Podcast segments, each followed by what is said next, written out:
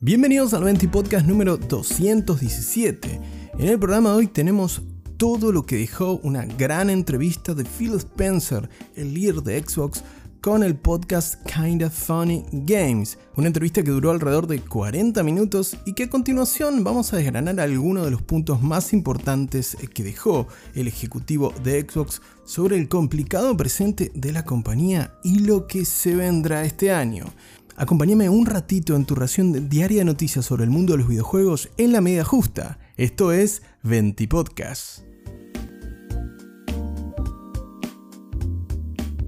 Comenzamos este Venti Podcast en el cual, como habrás notado, la intro fue un tanto diferente porque si bien hay algunas noticias sobre el mundo del gaming, lo que nos dejó la entrevista de Phil Spencer, el líder de Xbox, y su entrevista con Kind of Funny Games en su podcast Xcast, que está dedicado exclusivamente a las novedades y a la actualidad de Xbox. Si bien en este espacio, si lo estás escuchando por primera vez, no nos dedicamos exclusivamente a ninguna de las tres grandes marcas de consolas como son Xbox, Nintendo o Sony, fue tan interesante esta entrevista que te la quiero compartir a continuación.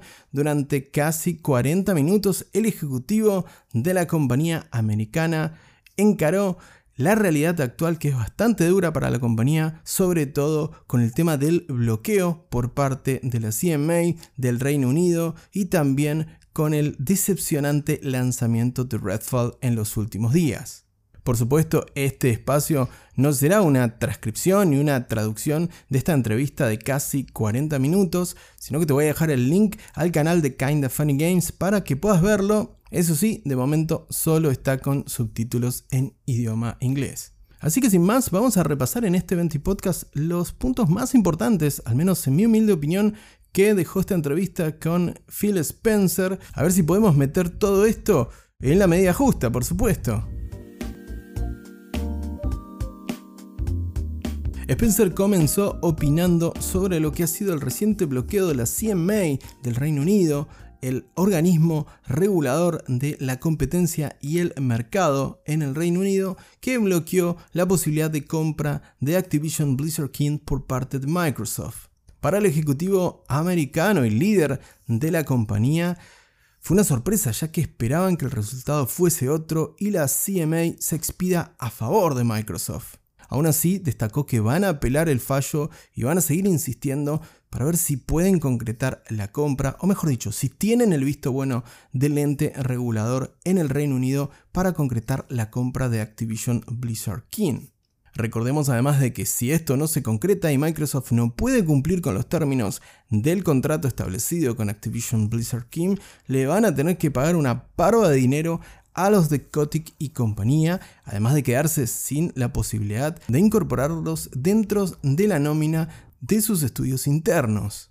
Un baldazo de agua fría, como quien diría, para Microsoft y para el futuro de Xbox y su estrategia a largo plazo. No obstante, Spencer destacó que Activision Blizzard King no es su estrategia principal, sino que sería más bien un potenciador de lo que son sus planes a largo plazo. La verdad que en mi humilde opinión, y aún destacando que ellos van a apelar y van a continuar insistiendo con la adquisición, el clima durante la entrevista al respecto de la adquisición de Activision Blizzard King tiene un halo de negatividad realmente, o al menos como te digo, en mi opinión, lo que me hace presuponer de que la compra no se va a realizar finalmente. La verdad, veremos cómo resuelve y si Microsoft puede resolver realmente esta situación, ya que sin duda sería un golpe muy duro para la compañía americana. Sin más aclaraciones de mayor relevancia sobre este punto, luego Spencer se dedicó a responder preguntas referidas al complicado lanzamiento de Redfall y el estado actual del juego. Sobre este, el ejecutivo mencionó que evidentemente está por debajo de sus expectativas y debajo de las metas que el propio estudio puso para el juego. No obstante, tiene mucho trabajo por delante para mejorar la experiencia y corregir tanto cuestiones técnicas del game como también algunas cuestiones que ayudarán a alcanzar la visión creativa con la que el propio Redfall fue concebido, según Spencer. También aclara que el apoyo a Arkane Studio es total, aunque hace una fuerte autocrítica de las cosas que deben mejorar para entregar productos de mayor calidad para la comunidad de Xbox, y que en este caso no cree que un retraso en el lanzamiento del juego pudiese haber convertido a Redfall en un éxito rotundo. Ellos tuvieron reviews internas, por decirlo de alguna manera, y la recepción fue mucho mejor de lo que la prensa especializada después le otorgó al juego.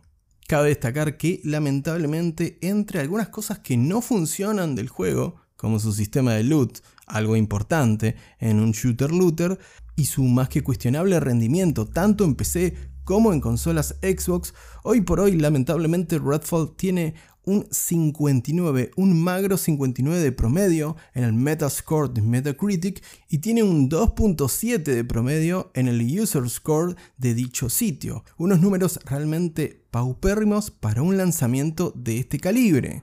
Por otra parte, eh, Spencer también quiso destacar el hecho de la demanda de por qué obligaron, y estoy haciendo el gesto de comillas en este momento, por qué obligaron a Arkane a hacer un juego que está lejos de lo que han sido sus éxitos del pasado, como por ejemplo el propio Prey. Y en este caso, Phil Spencer fue muy concreto, ya que aclaró que ellos no se dedicaban a limitar creativamente a los estudios y puso, por ejemplo, el ejemplo, valga la redundancia, de Tango Gameworks que nos entregó el sorprendente Hi-Fi Rush a principios de este 2023, cuando según él todos estaban esperando noticias sobre el desarrollo de un nuevo Devil Within 3. Recordemos que Hi-Fi Rush es una colorida aventura de combate rítmico y Devil Within está dentro del género de survival horror, algo que está mucho más relacionado con los últimos proyectos de Tango Gameworks. Con esto, Spencer tomó el ejemplo clave para indicar de que ellos dejan que los estudios creativamente hagan lo que quieran con sus proyectos. Y precisamente hablando de proyectos, Spencer también aclaró e hizo una fuerte y una dura autocrítica, debo decir, sobre la constante demanda de novedades de juegos nuevos para el catálogo de Xbox. Admite que fallaron en entregar la cantidad de juegos que prometieron y que tienen mucho por venir, con ejemplos como Hellblade 2, Avow, Starfield, pero que no quiere prometer cosas de más, ya que no sirven de nada si los jugadores no tienen un mando de Xbox en la mano mientras sonríen por lo que están jugando, en palabras del propio Phil Spencer. El líder de Xbox también se tomó el tiempo para destacar que tienen que revisar y mejorar mucho en sus procesos internos de cara a las transiciones con aquellos estudios que son externos y que se convierten en parte de los estudios de Xbox, es decir, que pasan de ser third parties para desarrollar para diferentes plataformas a ser first parties. Y esto lo aclara tomando el ejemplo de Redfall, ya que indica que se podrían haber involucrado de una mejor manera con Arkane y haberlos apoyado aún más. También aclara que no tienen por qué creerle hasta que el juego se estrene, pero en el caso de Starfield esta situación es diferente porque pudieron poner muchos más recursos y mucha más mano de obra directamente en el desarrollo de Starfield, dado que se encontraba en una etapa de desarrollo más temprana que Redfall al momento de comprar Bethesda. Recordemos que Redfall se sabe que se comenzó a desarrollar allá por 2019 y un año después Xbox daba la novedad sobre la compra de Zenimax. Zenimax, por si estás distraído, es la compañía padre que tiene a Bethesda Studios y que también tiene ID Software y que también tiene a Tango Gameworks y que también tiene Arkane, entre otros. Por último, como te decía de esta extensa entrevista de 40 minutos, que te recuerdo Tenés el link en la descripción de este podcast al canal de Kind of Funny Games para que la puedas repasar minuto a minuto. Es bastante interesante. Y como te decía, el tono del propio Spencer es bastante frustrado. Se lo nota bastante frustrado. Se lo nota serio. Él mismo acusa que durante toda la entrevista eh, tiene un tono malhumorado, pero que va a tratar de poner eh, las cosas un poco, con un poco más de optimismo, un poco más verdes, ya que él se declara como una persona optimista. Aunque bueno. Él también dice que estas no fueron las mejores semanas como ejecutivo de la compañía. Para finalizar, puntualizan algunas preguntas muy concretas que le hacen durante este, este episodio del podcast Xcast de Kind of Funny Games y destaca que aprendieron de los errores con Redfall ya y que apuntan a que Starfield no pase por lo mismo, más concretamente en el punto de la limitación de los 30 cuadros por segundo algo que el propio Phil Spencer destaca como que fue una piña en el medio de la mandíbula para Xbox.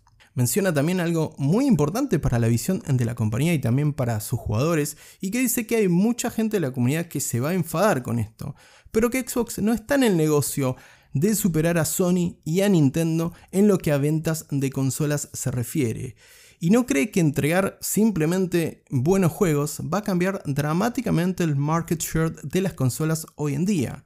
Se sincera sobre el hecho de que perdieron la peor generación en la que podían llegar a perder con la generación pasada, estamos hablando de Xbox One ya que según el propio Spencer, esa fue la generación en la que todas las compañías establecieron sus portfolios de juegos digitales, y que hoy por hoy vivimos una época de continuidad con respecto a las IP, dado que ya no estamos en la era de los cartuchos y los discos, en los que cada generación era algo así como barajar y dar de nuevo. Con esto Spencer deja en claro de lo establecidas y maduras que son las comunidades alrededor de sus consolas y los consumidores hoy por hoy y de que no cree que bajo ningún punto de vista vaya a ocurrir de que salga Starfield al mercado y la gente vaya corriendo a vender sus PlayStation 5 para comprarse una Xbox y jugar Starfield.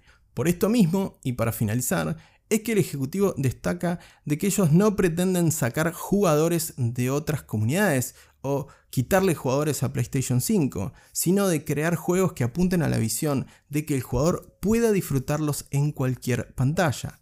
Esto refuerza por millonésima vez la filosofía de Xbox y del propio Spencer con su famoso Place Anywhere. Algo que en mi humilde opinión contradice un poco los argumentos de los ejecutivos y los altos mandos de Xbox, ya que destacan que la CMA bloqueó el acuerdo con Activision Blizzard King por un infundado temor, según los ejecutivos de Xbox, de que la compañía americana pueda llegar a monopolizar el mercado del cloud gaming. Cuando por otro lado ellos te están diciendo que la guerra de las consolas ya la perdieron y no quieren invertir más tiempo en combatir ahí. Bueno, por último y antes de cerrar este podcast, en el cual más o menos en 10 minutitos creo que te pude resumir los puntos más importantes, si no, te reitero, tenés el link a la entrevista original en la que podés repasar cada uno de los puntos y menciones que hace el ejecutivo de Xbox, el señor Phil Spencer, una entrevista que no tiene desperdicio. Qué frase original la mía, ¿no? Pero bueno, creo que se entiende. Por último, te dejo una consulta. Como pregunta este podcast, si me estás escuchando a través de Spotify, la podés responder directamente en la plataforma. Y es que, dada la repentina presión que sufre la marca Xbox en estos momentos, ¿crees que estamos poniendo demasiadas expectativas en Starfield? ¿Será el salvador para Phil y compañía? ¿O finalmente será el último clavo en su tumba? Buenas noches, ¿por qué tan dramático? Pero eso, ¿le estamos poniendo mucha expectativa a Starfield? ¿Lo crees o no? Ahora sí, te agradezco como siempre por la compañía del otro lado. Si te gustó el programa de hoy, no te olvides de compartir este contenido que me ayudas un montón a hacer crecer esta pequeña comunidad. Te mando un gran abrazo y que tengas una muy bonita tarde.